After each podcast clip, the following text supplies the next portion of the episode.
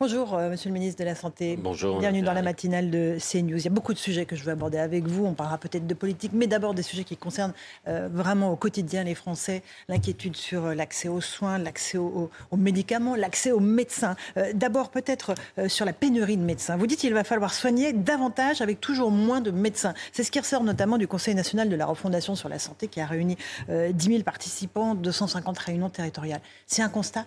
on ne va pas avoir plus de médecins avant 10 ans dans notre pays, Monsieur le Ministre? Oui, c'est un constat et il faut dire la vérité. Il faut dire la vérité aux Français dans cet état d'inquiétude, d'anxiété qu'il y a. Je crois qu'il faut dire clairement les choses. Clairement les choses, c'est dire que même si euh, le gouvernement précédent a, fait sauter ce verrou qui limitait le nombre d'étudiants en médecine, il va falloir 10 ans, parce qu'il faut 10 ans pour former un médecin. Donc nous devons demain revoir notre système de santé pour que tous les professionnels de santé, et pas que les médecins, participent mieux à la prise en charge. Avec un accès plus simple aux médecins, c'est ça? Il faut supprimer tout ce qui encombre les cabinets des généralistes, les certificats médicaux, les prescriptions pour aller chez le kiné? Comme, euh, comme, on n'aura pas plus de médecins demain, il faut donner plus de temps aux médecins pour soigner, pour faire ce pourquoi il est là. C'est pour ça que j'ai décidé de supprimer un certain nombre de tâches euh, administratives ou bureaucratiques inutiles, des certificats inutiles, euh, des facilités pour le médecin avec la sécurité sociale pour qu'il n'y ait plus de papier, toutes ces petites mesures, mais qui vont permettre de gagner du temps médical, comme d'ailleurs le fait de travailler en équipe autour du médecin qui là aussi va permettre de donner plus de temps aux médecins pour prendre en charge de fait plus de patients. Les déserts médicaux, c'est un cauchemar français. Euh, L'île de France constitue le premier désert médical français, la Seine-Saint-Denis en particulier. Comment faut-il faire? Est-ce qu'il faut euh, revenir sur la liberté d'installation des médecins? Malheureusement, je dirais que les déserts médicaux ne sont pas aujourd'hui qu'un cauchemar français. Euh, j'étais avec mes homologues européens. C'est un petit peu partout. Alors, mm. bien sûr, on a une focalisation sur le problème français et, c'est tout à fait normal. Tous ces concitoyens qui ont du mal à accéder à un médecin.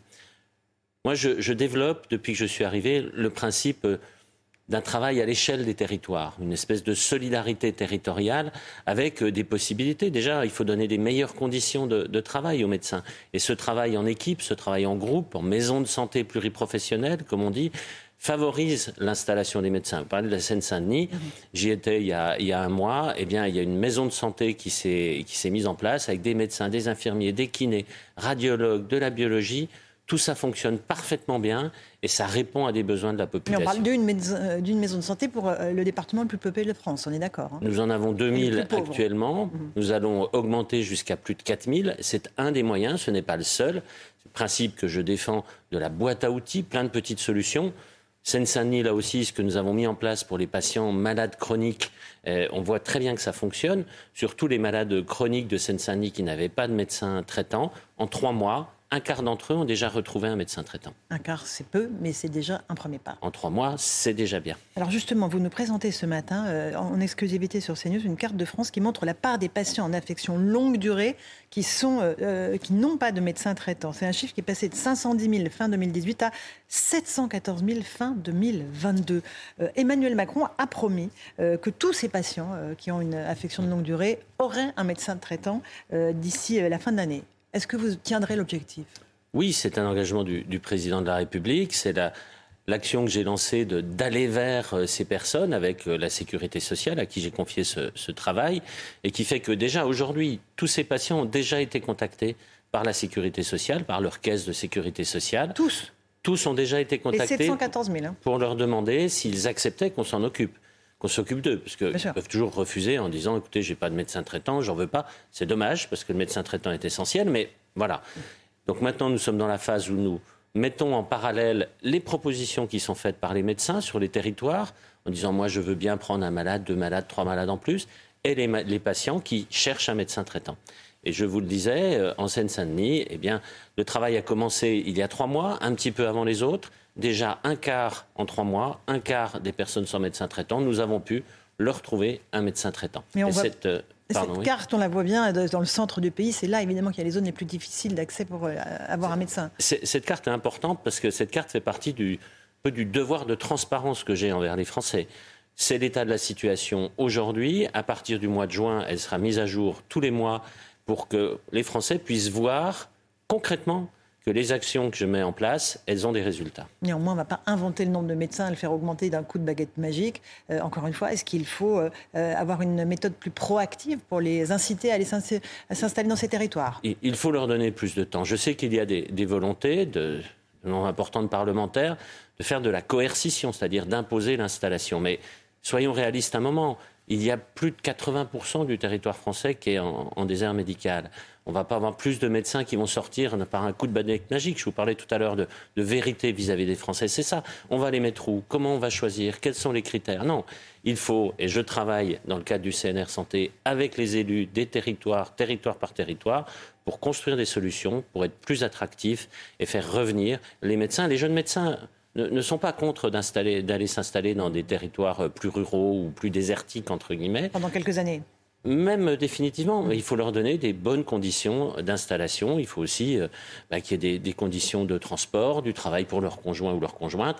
Bref, qu'il y ait un, écosystème autour d'eux qui, qui permette cette installation. Il n'y a pas que les médecins, il y a aussi tous les soignants autour. Euh, je pense aux infirmiers. Il y a un plan infirmier qui est en préparation. Parce que là aussi, il y a un problème de formation, de recrutement euh, des, élèves infirmiers, c'est bien cela? Oui, alors le, métier d'infirmier est un métier extraordinaire. On a d'ailleurs la, journée internationale en mhm. fin de semaine euh, des, infirmiers et infirmières. C'est la profession la plus demandée sur Parcoursup. Plus de 90 000 jeunes veulent tous les ans être infirmiers. Alors nous avons augmenté le, nombre de places. Nous sommes à à peu près 38 000 places, 20% hein, de plus en, trois ans, c'est quand même important. Mais là, je, peux vous dire que demain, il y a euh, des chiffres qui vont sortir d'une enquête qui a été faite par le ministère, par un service du ministère, qui montre, et c'est ça qui m'inquiète, que 10% des infirmiers quittent leurs études pendant la première année. Pourquoi?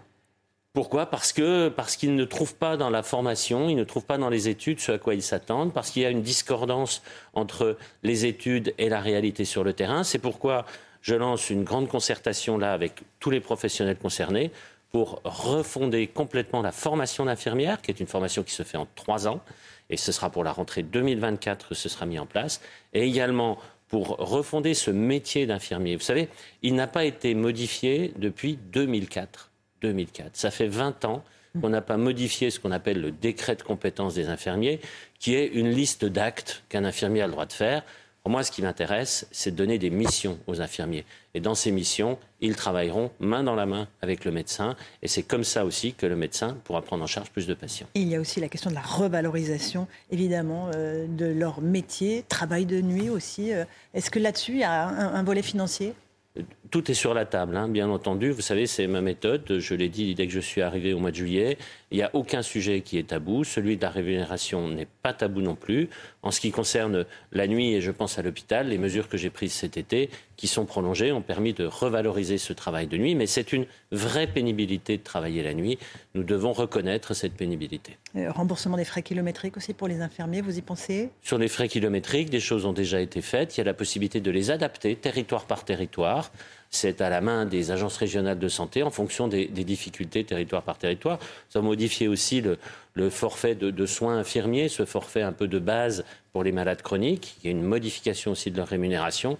Bref, je veux vraiment m'impliquer totalement pour ce métier d'infirmier qui fait partie de cette colonne vertébrale de notre système de santé. Le Parlement a voté aujourd'hui une proposition de loi pour accéder directement à certains infirmières, à des kinés ou à des orthophonistes sans embouteiller, encore une fois, les cabinets des généralistes. Mais on a l'impression que vous êtes arrêté au milieu du guet. Il faut que ces métiers-là exercent dans des maisons de santé. Or, on sait que la plupart sont des indépendants et donc ne travaillent pas dans les maisons de santé. Les kinés, 3% des kinés sont euh, dans les maisons de santé. Hein. Je crois que ce qui est important euh, dans cette proposition de loi, c'est une ouverture justement vers ce qu'on appelle le partage de compétences. Mais ce qu'il faut bien garder présent à l'esprit, et, je, dois saluer le travail qui a été fait par les, parlementaires, qui est un travail équilibré entre le Sénat et, l'Assemblée nationale. Euh, ce qu'il faut vraiment dire, c'est que le médecin traitant doit continuer à être le chef d'orchestre de la prise en charge des patients. Et c'est dans ce cadre-là que cet exercice se fait en maison de santé pluriprofessionnelle. Mais il ne vous aura pas échappé qu'il y a également une expérimentation qui va être lancée dans six départements, dont deux départements d'outre-mer, pour élargir un petit peu ce partage de compétences. Mais est-ce qu'il n'y a pas eu une question de lobbying, notamment au Sénat, qui a fait qu'encore une fois, les médecins veulent garder toutes ces prérogatives alors qu'ils pourraient les déléguer? On pourrait avoir accès directement à un kiné ou un orthophoniste sans passer par le médecin généraliste C'est déjà le cas. C'est déjà le cas avec ce qu'on appelle des, protocoles de coopération qui existent. Vous savez, les, les, médecins que je rencontre sur le terrain, ils sont tout à fait favorables à ça. Ils m'ont dit, ils dit partout, partout où je vais, ils me disent toute la même chose. Ils me disent, écoutez, ne prenez pas des grandes décisions à Paris qui vont nous enfermer. Laissez-nous par rapport à tout ce que vous allez nous donner comme outil. Laissez-nous nous organiser localement parce que nous nous connaissons, nous travaillons tous ensemble et c'est comme ça que ça fonctionne. La pénurie de médicaments, c'est un, des grands motifs d'inquiétude pour les malades, pour leurs parents aussi. La journaliste Julia Foy, ça fait part de sa colère sur les réseaux sociaux euh, concernant ses difficultés à s'approvisionner en Sabril. C'est un anti-épileptique dont son petit garçon de 6 ans ne peut pas se passer. Imaginez, dit-elle, votre gamin fait des crises d'épilepsie, sauf quand il prend du Sabril. Imaginez, le Sabril est en rupture de stock depuis des semaines et votre boîte est bientôt vide. Imaginez, dit Sanofi.fr. Tu nous racontes la suite de cette bien belle histoire. On se met à la place de cette maman et on se dit, mais je ne pourrais pas dormir la nuit, en fait, moi, si c'était mon cas. Est-ce que le Sabril euh, et d'autres médicaments indispensables, euh, on va enfin arriver à, venir à bout de ces pénuries? L'inquiétude de cette maman est, tout à fait euh, légitime. Les, alertes sur les, pénuries de médicaments ont bondi ces dernières années. Alors nous avons un système en France qui est particulièrement particulièrement opérationnel pour signaler tout cela. C'est l'Agence nationale de, sécurité du médicament. c'est bien de signaler, mais c'est bien de produire aussi. Alors, c'est bien aussi de, produire. Vous savez, ma, ma méthode, elle n'a pas changé. Je l'ai annoncé euh, dès qu'il y a eu des, premières pénuries euh, au moment de l'hiver. C'est un établir une liste des médicaments essentiels sur lesquels nous allons tout faire pour mhm. garder des stocks. Et je peux vous annoncer là, aujourd'hui, que j'ai eu cette liste, cette première liste hier soir, qui contient 280 euh, médicaments elle va être encore un petit peu ajustée. Dans ces 280 médicaments, les, téléspectateurs reconnaîtront bien sûr des médicaments dont on a déjà parlé, l'insuline, les anti-inflammatoires, l'amoxicilline, le paracétamol et ce fameux Sabril qui fait partie de cette liste de médicaments. Et puis, un plan de, prévision pour l'hiver prochain, puisque l'hiver arrive tous les ans, on a tous les ans besoin des mêmes médicaments. Enfin, un plan plus d'urgence lorsqu'il y a une rupture brutale. Mais en ce qui concerne euh, ce Sabril, euh, pour euh, essayer de rassurer un petit peu les personnes qui sont concernées et cette maman. Je peux vous dire qu'il y a effectivement des difficultés aujourd'hui pour obtenir la, forme pédiatrique, qui est une forme en granulé. La forme en comprimé est toujours disponible. Mais en l'occurrence, les hôpitaux et l'assistance publique des hôpitaux de Paris disposent de stocks. Et bien sûr, nous ne laisserons personne comme ça euh, mhm. dans la nature sans un traitement qui est effectivement indispensable. Ce n'est pas ce que dit cette maman. Elle dit qu'elle est traitée à l'hôpital Necker à Paris, qui est absolument excellent. Elle dit il n'y a pas de stock euh, à Necker. Comment est-ce qu'on fait la semaine prochaine? Voilà, tout simplement. Alors, j'ai vu bien entendu ce, signal. Euh, d'alerte. J'ai contacté dès hier soir le directeur général de l'assistance publique des hôpitaux de Paris qui m'a confirmé que l'assistance publique disposait de ce médicament.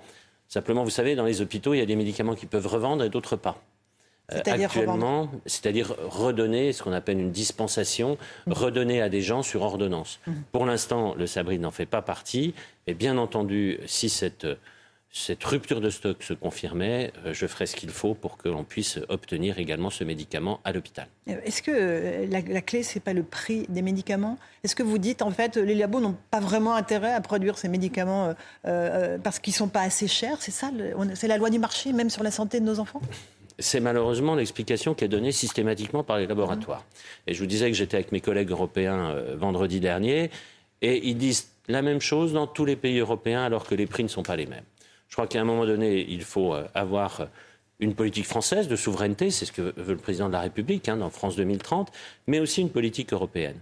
Et c'est ce que nous avons travaillé euh, vendredi avec d'abord plus de transparence qui est exigée au niveau des, laboratoires pharmaceutiques sur leur production, une solidarité européenne, quand quelqu'un a des stocks, il peut aider les autres qui n'ont pas de stock, et l'élaboration d'une liste européenne de ces médicaments, justement, ces médicaments essentiels, pour que l'on garantisse leur production, pour nous en France, mais également en Europe.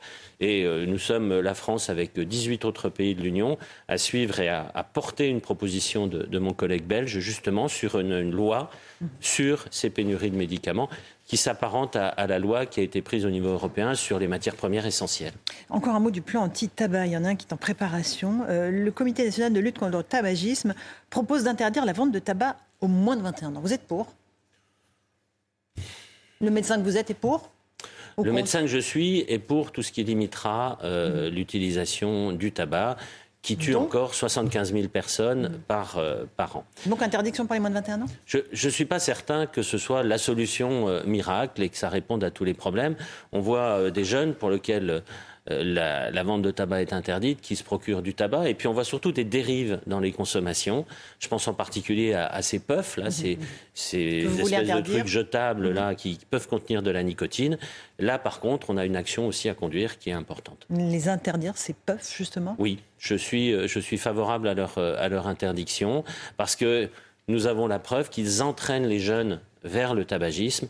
Et c'est au niveau des plus jeunes maintenant, malheureusement au niveau vraiment des plus jeunes au collège qu'il faut commencer à agir. Euh, François Braun, vous faites partie d'un gouvernement qui est impopulaire, avec un président impopulaire. Il était seul sur les Champs-Élysées le 8 mai. Il a euh, remonté cette avenue pour euh, aller raviver la flamme du soldat inconnu absolument seul. Est-ce que vos déplacements sur le terrain sont l'objet d'inquiétude pour vous? Vous serez à Besançon et à Belfort dans les prochains jours. Vous avez peur des casseroles? Vous avez peur des Français ou pas? Pas du tout. Pas du tout. Et, ma méthode, elle est euh, d'aller sur le terrain. Vous le savez, c'est ce que je fais deux à trois fois par semaine. Je me déplace. Maintenant, je comprends l'anxiété qu'il y a dans notre, dans notre société. Ce, n'est pas simplement les retraites. Euh, je comprends bien l'inquiétude dont vous parliez tout à l'heure d'avoir un médecin traitant. Ça en fait partie. Euh, j'en prends ma part et je vais, chaque fois que les gens l'acceptent, discuter avec eux sur le terrain, discuter y compris avec ceux qui, qui tapent dans des casseroles, lorsqu'ils veulent bien euh, m'écouter et, discuter cinq minutes. En tout cas, je crois qu'il faut euh, comprendre cette anxiété des Français et il faut agir. Ma ligne est, toujours claire, c'est toujours la même, c'est lutter contre toutes ces inégalités d'accès à la santé. Mm-hmm et je continuerai. Bien sûr, mais vous avez dû sortir par la, porte de sortie de secours un jour quand vous visitiez une maison de santé parce qu'il y avait trop de, manifestants. oui, enfin bon, voilà, par une, entrée dérobée pour éviter les. On a l'impression que ce gouvernement a peur des Français et les écarte systématiquement. Moi, ma, stratégie ou ma méthode, elle est extrêmement claire. Je vais systématiquement au contact des manifestants et je l'ai fait dans, dans plusieurs de mes déplacements, sauf si les services de sécurité considèrent qu'il ne faut pas le faire. Je ne veux pas non plus euh, ajouter à leur travail euh, en faisant n'importe quoi. Mais je continuerai et je continue à aller sur le terrain, je continuerai et je continue à aller au contact, y compris les manifestants, dès lors qu'ils acceptent de discuter. François Braun était notre invité. Merci beaucoup, Monsieur le ministre de la Santé, d'être venu ce matin dans la matinale de CNews. À vous, Romain Desarmes, pour la suite.